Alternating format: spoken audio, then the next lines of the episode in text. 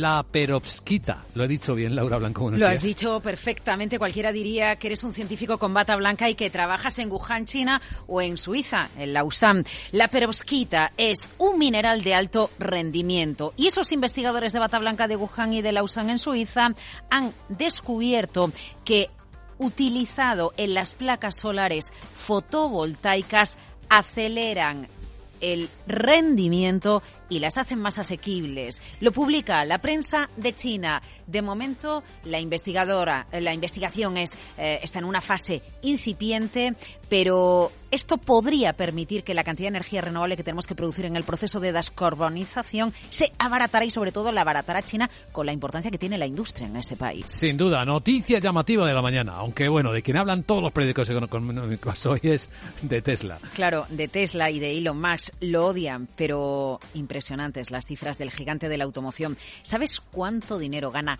cada hora? Gana, ¿eh? No por, factura, por gana. hora, no lo que corren los coches por hora, sino lo que gana por hora. Lo que gana 1,5 millones de dólares a la hora. Tesla cierra 2022 con un beneficio récord de 12.556 millones de dólares.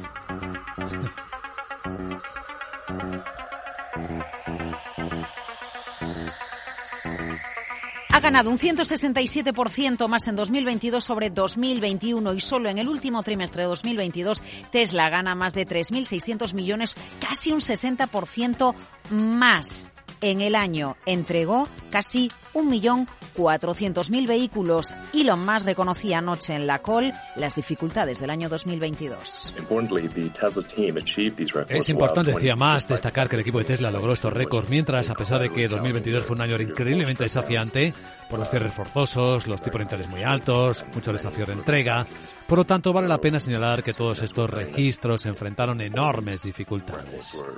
En medio de las dificultades que describe Elon Musk, advierte, puede que venga una recesión y eso nos va a favorecer en el margen.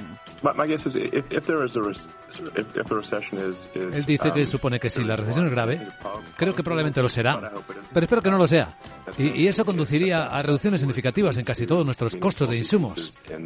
Por lo tanto, esperamos ver una deflación en nuestros costes de insumos, lo que conduciría, sí, a un menor margen.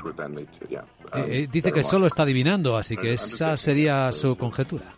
Bueno, un mejor margen precisamente porque si los insumos cuestan menos, tiene eh, en una elevada demanda más margen de, de negocio y ante la preocupación de, de, cómo está la demanda en este momento, él asegura que en enero se está registrando demanda récord de coches Tesla.